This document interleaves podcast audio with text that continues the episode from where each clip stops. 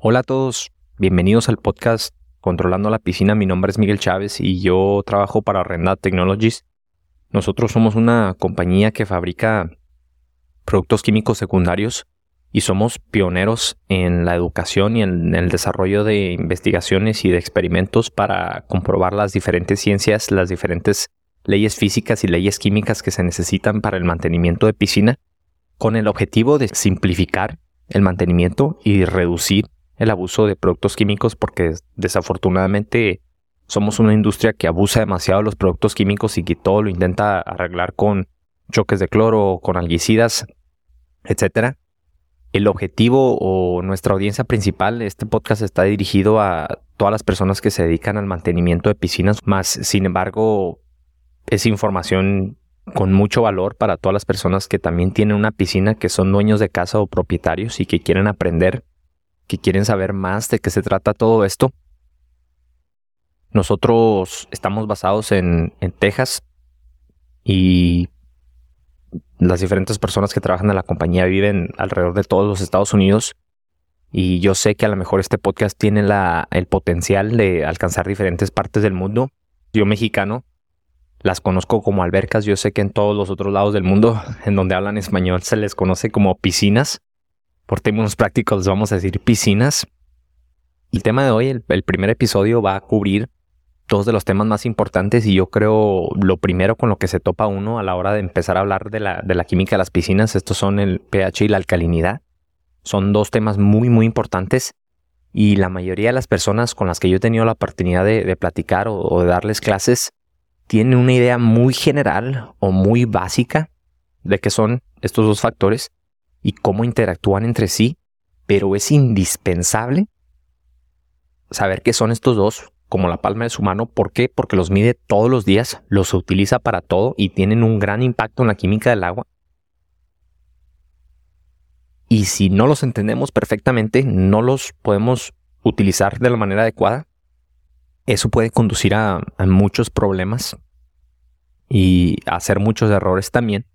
Prepárese Muchas gracias por estar aquí. El episodio de hoy, el pH y la alcalinidad y su impacto en la química del agua, qué son, para qué sirven, cómo se usan, lo vamos a cubrir todo. Hola, soy Miguel de Horrenda Technologies.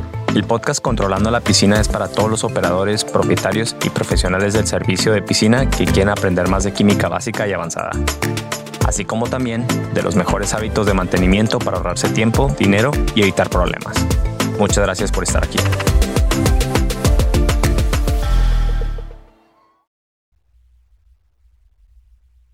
Empecemos con el pH. El pH, en términos básicos, en términos simples, es simplemente una referencia a un factor que nos dice qué tan ácida o qué tan básica o alcalina va a ser una sustancia. En donde los números por arriba del 7 se consideran como números alcalinos, números básicos, y los números por abajo de 7 se consideran como números ácidos o que la sustancia es ácida mientras que el 7 se considera como el, valor neutro. ¿Y por qué es el 7 el valor neutro? Resulta que tiene que ver con la verdadera derivación del pH. El pH en realidad es una fórmula logarítmica negativa que nos dice la concentración de iones de hidrógeno en una sustancia y el agua, el agua pura, naturalmente, si tuviéramos agua 100% pura, serían puras moléculas de H2O, tiene la tendencia a naturalmente separarse en una cantidad muy, muy, muy, muy, muy pequeña, muy diminuta, en iones de hidrógeno y en iones de su contraparte, en iones de hidróxido. Es decir, un hidrógeno y una molécula de hidrógeno con oxígeno forman el agua, H2O. Dos moléculas de hidrógeno por una de oxígeno. El agua naturalmente tiene la tendencia a separarse en una cantidad muy pequeña. En números reales, es una decimomillonésima parte en un litro de agua van a ser iones de hidrógeno y una decimomillonésima parte van a ser iones de hidróxido, en un, diciendo que el agua tiene un pH 7.0, es completamente neutra. En, en términos prácticos, por cada 10 millones de partículas de H2O de agua, vamos a tener una partícula de hidrógeno. Cuando nosotros introducimos esto en la fórmula, nos arroja el valor de 7. como es una fórmula logarítmica negativa, es exponencial, lo cual significa que cada número entero va a ser 10 veces mayor o menor en cuestión de acidez. Por decirlo así, un pH de 8.0 va a ser 10 veces más alcalino que un pH de 7.0.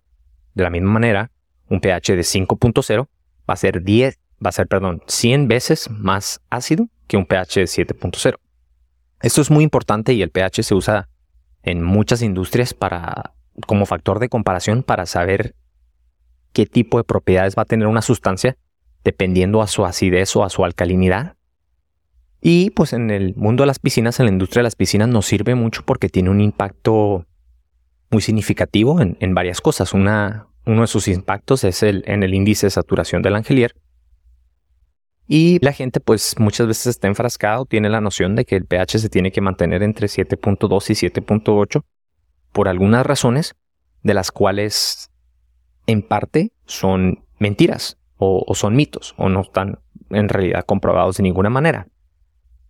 Yo creo la razón más fuerte por la cual nos vemos constantemente enfrascados a tener que estar luchando las leyes de física, las leyes de, equilibrio y tener que mantener el pH bajo, bajo, bajo, bajo constantemente, es que se nos dice que el pH tiene un impacto directo en la relación o en qué tan eficiente o efectivo es el cloro, el desinfectante.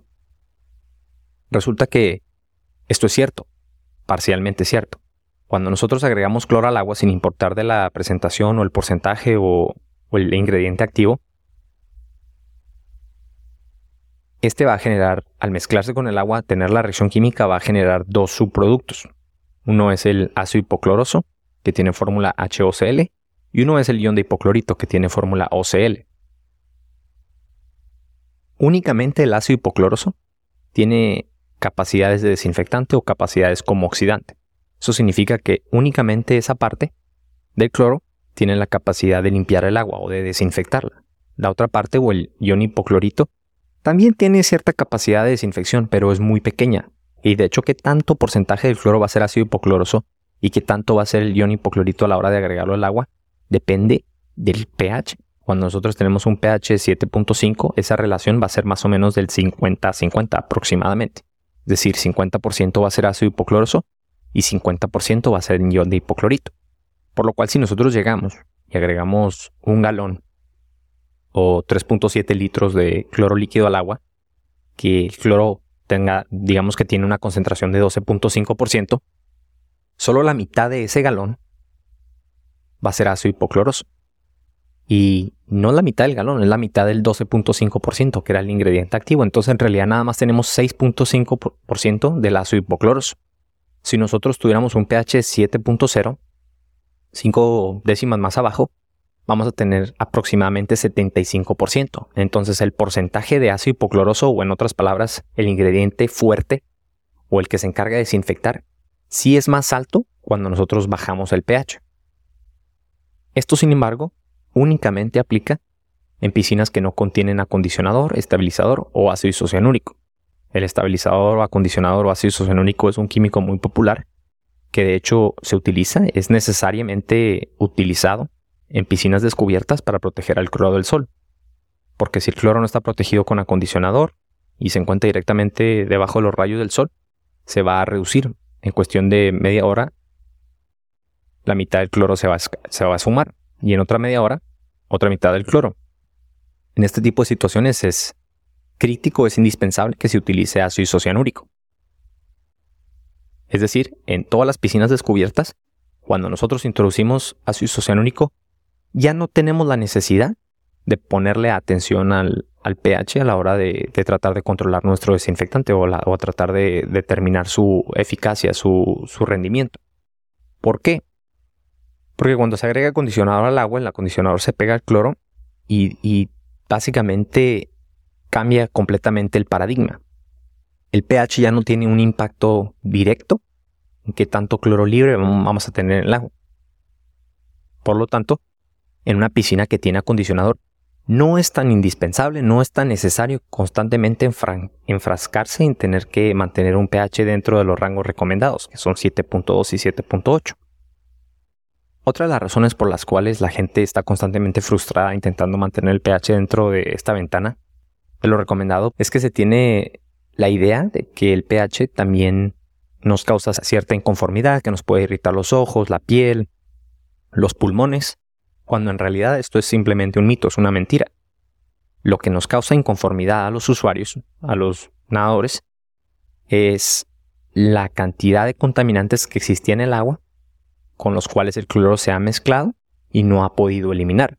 Cuando el cloro intenta eliminar bastante materia orgánica, generalmente nitrógeno, termina creando cloro combinado, en su mayor parte cloraminas. Las cloraminas cuando pasan cierto nivel de concentración se empiezan a ser tóxicas, empiezan a tener efectos adversos en la salud, nos empiezan a causar irritación en los pulmones, en el sistema respiratorio, en los ojos, en la piel.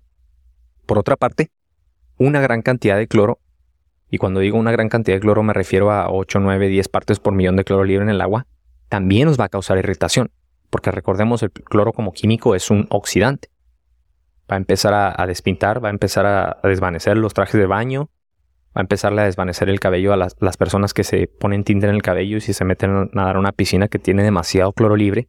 Y espero que esto le dé un poco de conciencia en tener cuidado y, es parte de los episodios que vamos a estar cubriendo en el futuro acerca de por qué es importante no abusar de, de los productos químicos, el cloro incluido, más no necesariamente es mejor.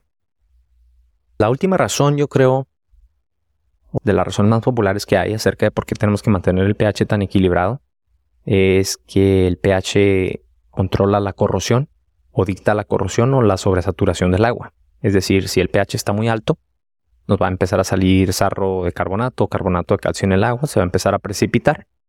Y por otra parte, si el pH está demasiado bajo, eso nos va a causar corrosión, es decir, daño químico a las paredes, al equipo, al sistema, al calentador o a la caldera.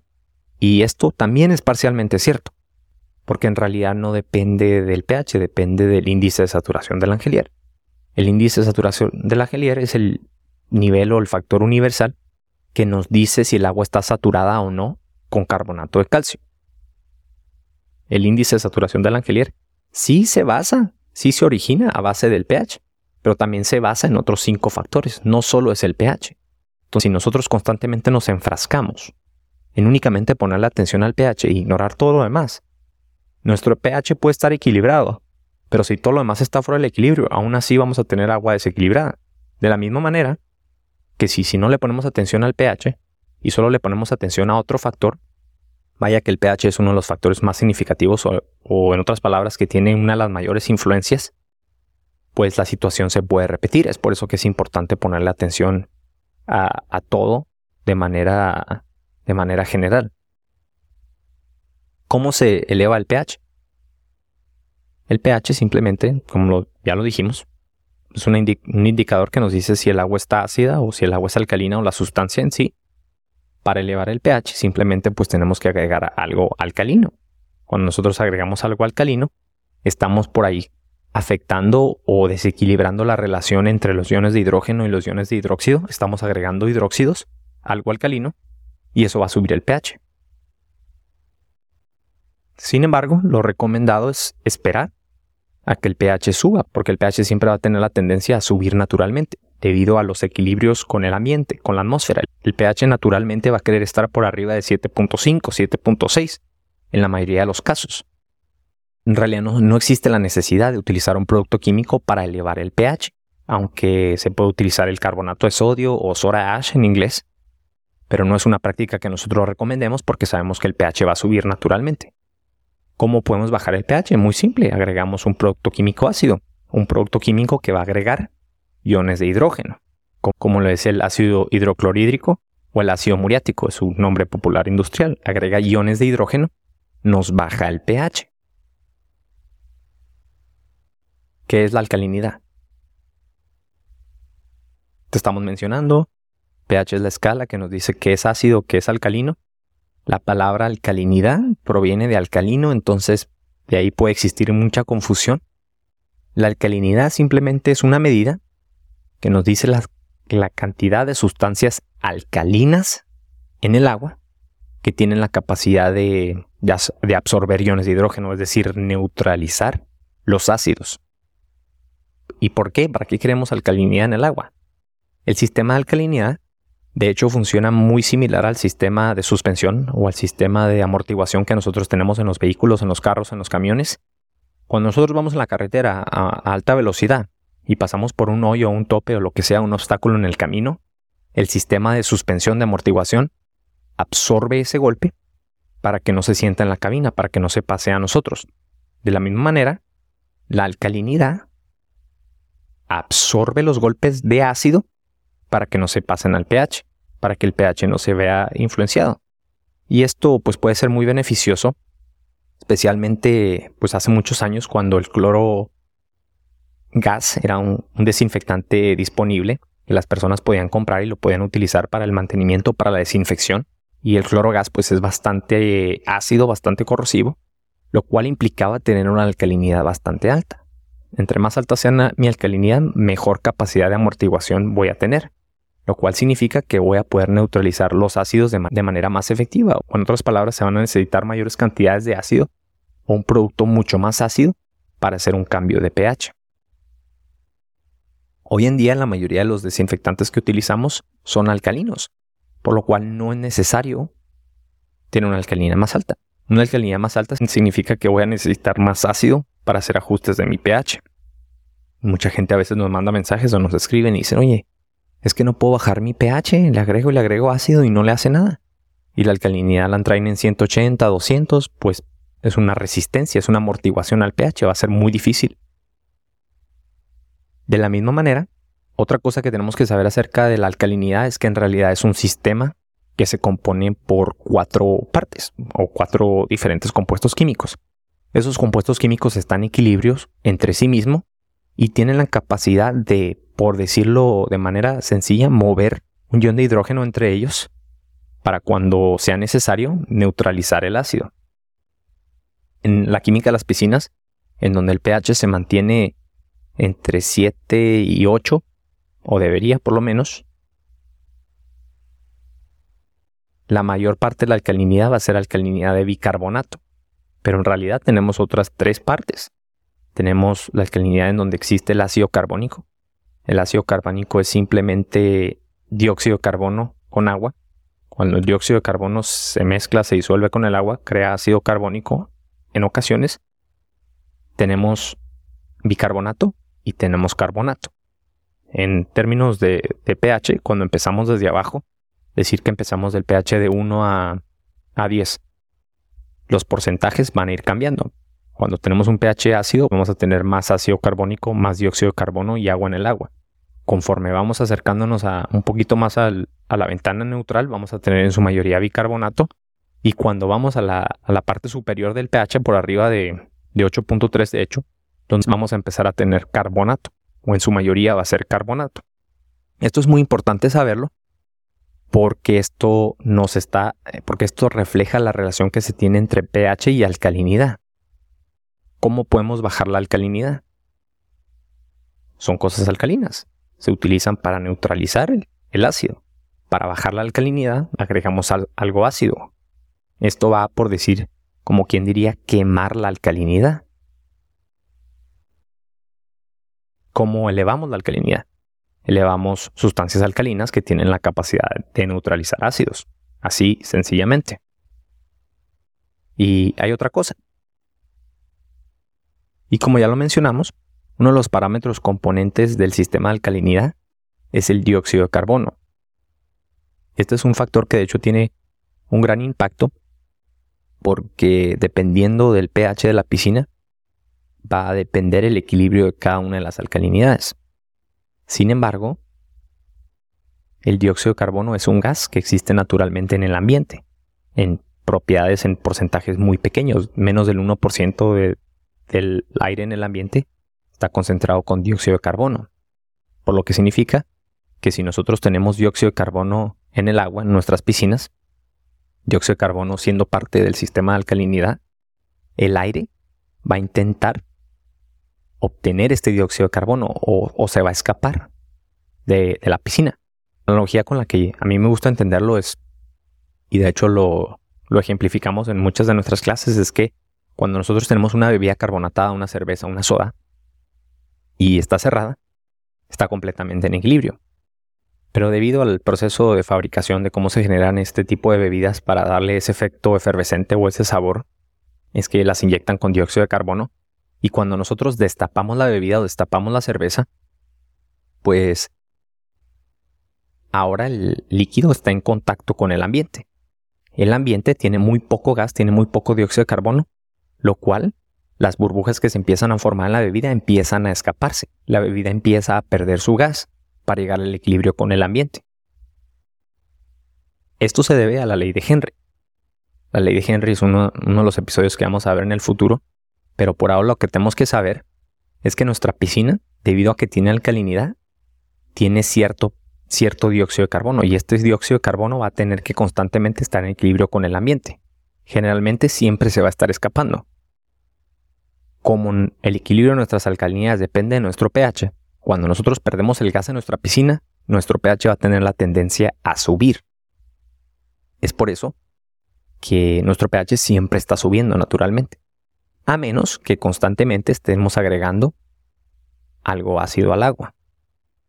Muchas instalaciones comerciales dominan este concepto a la perfección y en lugar de inyectar ácido para reducir el pH, inyectan dióxido de carbono, porque inyectar dióxido de carbono nos afecta el equilibrio de las alcalinidades, el dióxido de carbono se mezcla con el agua, crea ácido carbónico, el ácido carbónico luego interactúa, suelta iones de hidrógeno, incrementa la concentración de iones de hidrógeno y baja el pH de la piscina, porque al final de cuentas el pH es la concentración de iones de hidrógeno. Esto generalmente es un columpio, lo cual significa que regresa. Esos iones de hidrógeno o ese dióxido de carbono extra que se agregó al agua va a tener la tendencia a volverse a perder, a escaparse, y eso va a hacer que el pH suba nuevamente. Es por eso que constantemente cuando nosotros llegamos a agregar ácido o agregar algún producto ácido para bajar el pH, el pH tarde o temprano vuelve a subir, porque el gas se vuelve a escapar. Esto tiene efecto en la alcalinidad porque la alcalinidad se ve neutralizada, afecta ahí los diferentes equilibrios y pues poco a poco la alcalinidad se va reduciendo. Entre más alcalinidad tengamos, como ya lo habíamos dicho, más difícil va a ser este cambio del pH y además vamos a tener más gas o más dióxido de carbono en nuestra piscina. Por ende, entre más alta sea la alcalinidad, más grande va a ser nuestra ventana del pH o en otras palabras va a ser más fácil que el pH suba. Es por eso que el pH y la alcalinidad son tan importantes porque no solo contribuyen al equilibrio del agua, no solo contribuyen a cómo el pH se comporta, sino que también contribuyen a cómo todo lo demás se comporta. Porque tristemente cualquier cosa que nosotros agreguemos al agua, incluso nuestros propios fluidos corporales, sudor, cosas que provienen del ambiente, de la tierra, todos los productos químicos, nada de lo que se introduzca al agua va a tener un pH neutro de 7.0. Nuestro pH, por ende, va a estar constantemente siendo afectado, va a fluctuar, desafortunadamente. La conclusión aquí, el punto de este episodio es que usted tenga la capacidad de entender y explicar el pH y la alcalinidad. ¿Qué es el pH? Simple y sencillamente. Es un factor que nos dice qué tan ácida o básica es una sustancia. ¿Qué es la alcalinidad? Simplemente un sistema de amortiguación para prevenir que el pH fluctúe. Así de fácil. Estos dos son muy importantes porque son dos de los factores del índice de saturación del Angelier, lo cual dicta el equilibrio del agua. Por otra parte, el pH, debido a que es un, un sistema que depende en una concentración de algo tan pequeño, puede fluctuar muy fácilmente. Puede salirse del equilibrio. Y, y el pH también tiene cierto efecto en la alcalinidad. Cuando nosotros nos pasamos por un pH de 8.3, lo estamos comentando hace unos momentos, vamos a tener nuestra mayoría carbonato en cuanto a nuestros sistemas de alcalinidad. El carbonato tiene la tendencia a precipitarse muy rápidamente. Por eso cuando nosotros llegamos y agregamos un químico demasiado alcalino, el pH se sube completamente y puede ser una zona localizada, en una, zona, en una pequeña zona, en una pequeña parte del agua. El pH sube saca el agua del equilibrio, se sobresatura el índice de saturación del angelier y se pone el agua toda lechosa.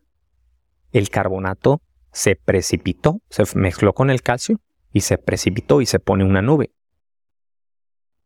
Por otra parte, cuando nosotros tenemos cloro en flotadores, las pastillas de cloro que generalmente son pastillas de tricloro de 3 pulgadas, y la gente tiene la mala costumbre de ponerlas en flotadores. ¿Y los flotadores qué hacen? Pues flotan, pero generalmente se empiezan, se quedan estancados en una orilla, en una pared o en un escalón y no, no fluyen, no se distribuyen alrededor de la piscina.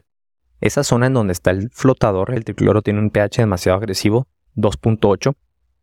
Y recordemos, son diferencias de cada 10. Entonces, de 2.8 de 2.8 a 7 tenemos 10.000 puntos de diferencia, es decir, que el tricloro es 10.000 veces, entre 10.000 y 12.000 veces más ácido que el agua neutra con un pH de 7.0, por lo cual cuando el tricloro se queda estancado en una orilla, empieza a disolverse, empieza a afectar el pH en esa zona local y hace que el agua sea demasiado agresiva. El agua agresiva, el agua corrosiva causa daño permanente. Si se queda el flotador estancado en esa pared por una cantidad prolongada de tiempo, va a empezar a crear cierto daño permanente. A lo mejor una piscina de cemento de recubrimiento va a causar un una pequeña desvanecimiento del color. Simplemente porque el pH en esa zona era demasiado agresiva. La conclusión aquí es que el pH puede cambiar demasiada, muy fácilmente. Hay que tenerlo en cuenta, hay que tener mucho cuidado a la hora de dosificar productos químicos concentrados porque esto puede sacar todo el equilibrio muy fácilmente más no siempre es mejor. Y pues también la conclusión es que no tenemos que estar constantemente persiguiendo el pH si es que tenemos acondicionado en el agua. Si no tenemos acondicionado en el agua, entonces a lo mejor el argumento de que queremos un pH un poco más abajo para asegurarnos que el cloro sea más efectivo, a lo mejor se vale, a lo mejor es válido. Pero, ¿hasta qué punto? Ya le tocará a usted determinarlo. Acompáñenos en, los siguientes próximos episodios. Vamos a estar sacando uno cada semana o cada dos semanas y vamos a estar hablando de cada tema. En el próximo episodio vamos a hablar de la alcalinidad y eventualmente vamos a hablar de cada uno de los factores que componen al índice de saturación del angelier, es decir, el equilibrio del agua. Y pues va a estar muy padre. Espero que el episodio de hoy les haya gustado, les haya servido. Si tienen cualquier retroalimentación, no duden en comentárnosla, en hacérnoslo saber. Estamos aquí para ayudarle. Muchas gracias por escucharnos y espero que nuestro podcast les sirva mucho en el futuro. Hasta luego. Gracias por escuchar otro episodio más del podcast Controlando la Piscina. No se olvide de compartir, suscribirse o calificar este podcast o episodio. Visítenos en horrendatech.com para más información.